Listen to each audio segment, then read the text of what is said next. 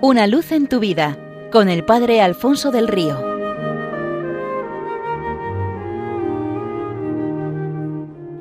Un cordial saludo para todos los oyentes de Radio María desde el Seminario Menor de Getafe en Rozas de Puerto Real.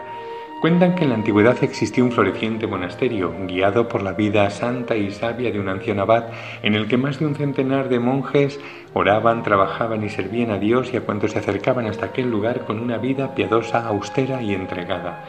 Un buen día el obispo acudió al monasterio para pedir al abad un monje que predicara el Evangelio en la comarca. El abad reunió al consejo y tras larga deliberación eligieron a un joven novicio lleno de cualidades para esta tarea. El abad le destinó primeramente al estudio y así el novicio pasó largo tiempo en la biblioteca del monasterio, estudiando viejos códices y llenándose de su ciencia. Fue discípulo de monjes que se habían consagrado de por vida a la Sagrada Escritura y a la filosofía y al terminar podía leer la Biblia en sus lenguas originales, estaba familiarizado con los santos padres y los clásicos del pensamiento y de la literatura y dominaba toda la tradición teológica. Un día predicó en el refectorio a la comunidad acerca de las procesiones intratrinitarias y los monjes bendijeron a Dios por la erudición de sus conocimientos y la unción de sus palabras.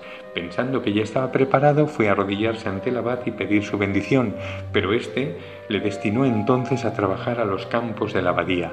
En ellos trabajó de sol a sol, soportando el frío en el invierno, el calor del verano, arrancó zarzas y piedras, cuidó de las cepas del viñedo, de los olivos, de los frutales, sembró cereales y legumbres, se familiarizó con el cultivo de las verduras, aprendió a sembrar, a esperar pacientemente el crecimiento de lo sembrado, a distinguir cuándo era bueno realizar la poda y así adquirió otra sabiduría que tampoco era suficiente según el abad.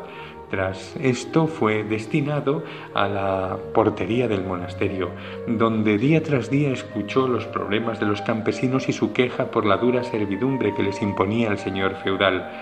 También acogió a pobres, enfermos y peregrinos y aconsejó a quienes venían en busca de una palabra, un gesto de cariño de parte del cielo. Sentía arder su corazón en llevar el Evangelio, pero todavía no era el momento.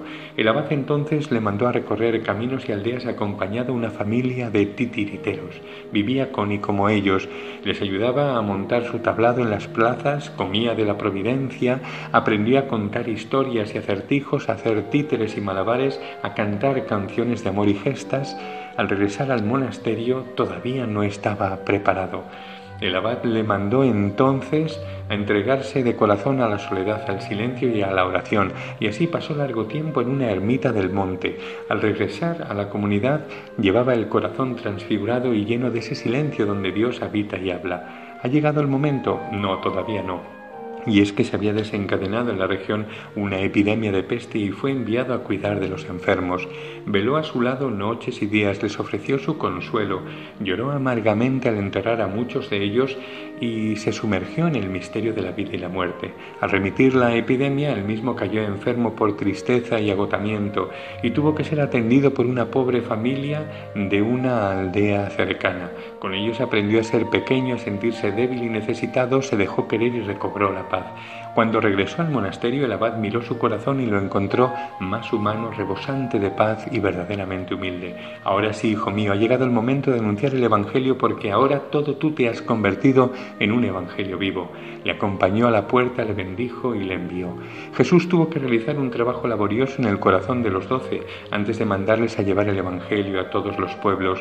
No se trataba de repetir una doctrina, celebrar unos ritos, decir unas oraciones o transmitir unos mandamientos. Era bien distinto era llevar al corazón de los hombres a alguien que está vivo y transmitirles esa vida nueva suya, y eso exigía sintonía de corazón total con él.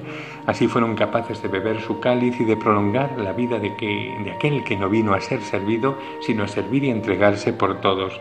Fueron pequeños últimos y siervos, y esto es lo que hizo fructífera su siembra evangélica. Hoy recordamos a Santiago el Mayor, uno de ellos que nos trajo a Cristo a nosotros.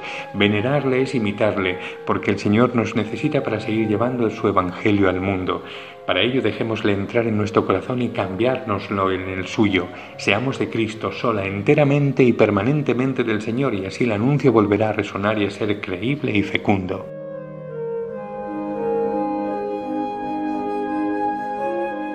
Una luz en tu vida con el Padre Alfonso del Río.